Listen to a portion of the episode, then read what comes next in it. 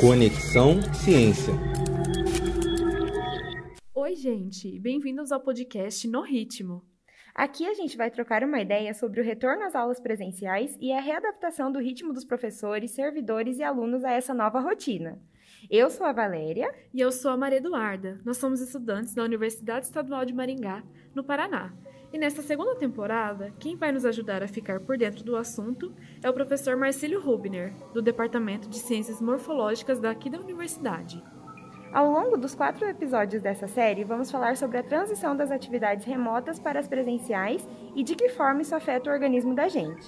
Então, nesse momento de retorno às aulas, após sobre todo esse período de pandemia, com aulas remotas, com a possibilidade do aluno assistir a aula é, de maneira síncrona ou de maneira assíncrona, a, a, redução das rotinas, né?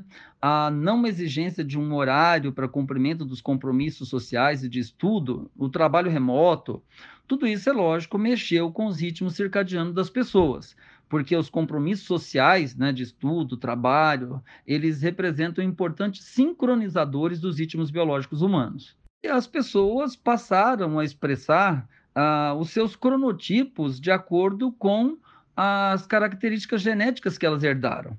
Ou seja, aquelas pessoas que são geneticamente matutinas continuaram acordando bem cedo, fazendo suas atividades cedo, dormindo relativamente cedo. Já aquelas pessoas que têm tendências à vespertinidade, elas puderam dormir até mais tarde, postergar o horário das suas atividades, né? Muitas pessoas, pela ausência de rotina, passaram a viver uma espécie de jet lag social, de livre curso, né?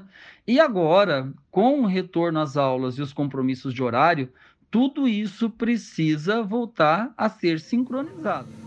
E agora, pensando no retorno presencial, como essa mudança afetará a rotina dos alunos? Esse é o tema do próximo episódio. Conexão Ciência.